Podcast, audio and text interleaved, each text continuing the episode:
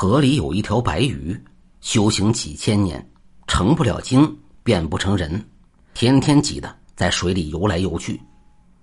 这天，张员外的少爷下河洗澡，这少爷只有十四五岁，很会玩水，在水里能一游几个时辰，大不大、小不小的儿娃子，一边游水一边玩鸡鸡，玩的时间长了，鸡鸡有了反应，走了精。这时，白鱼正好从身边游过，一嘴就吃了张少爷走的精，得了人的元气，一下子能变人了。这白鱼高兴极了，他长大了身子，张开簸箕大口，一口将张少爷吞进了肚子里，一口将张少爷吞进肚里，摇身一变，变得和张少爷一模一样，穿上少爷的衣服，戴上少爷的帽子，回府来了。贾张少爷回到府上，见到小丫鬟端来茶水，他就把她按到床上给糟蹋了；见到老妈子来送饭，他也拉在屋里睡觉。后来他就专找别人家十几岁的大姑娘鬼混。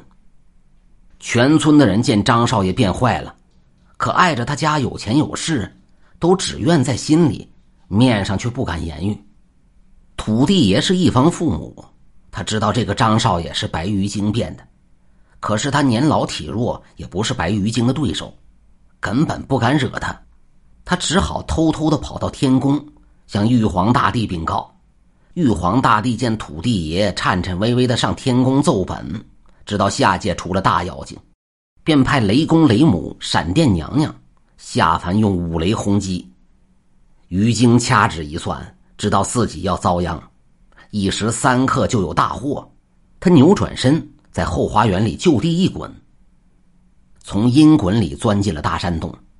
这个山洞洞口很小，里边大，又有九九八十一道拐弯洞。雷公爷驾着雷是满天转，满山打，只是打不着他，不得已，只好回到天宫，再向玉帝禀告。玉帝发了脾气，一个小小的白鱼成精。难道还治不了他？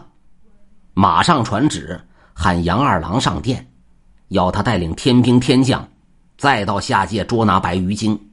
杨二郎会七十二变，他到了下界使个分身法，变成了一个打鱼佬，拿着鱼叉进了山洞。白鱼精一算，知道是二郎真君，更知道他神通广大，赶忙变成一只水獭，从石缝里钻出山洞。谁知山洞里那个打鱼佬是假的，真正的二郎真君在山洞口等着他，双手撒出一张渔网，扣住了水獭。白鱼精这时现了原形，施展法力，冲的渔网咔咔直响。正当他要跑的时候，轰隆一个炸雷，白鱼精被五雷活活给劈死了。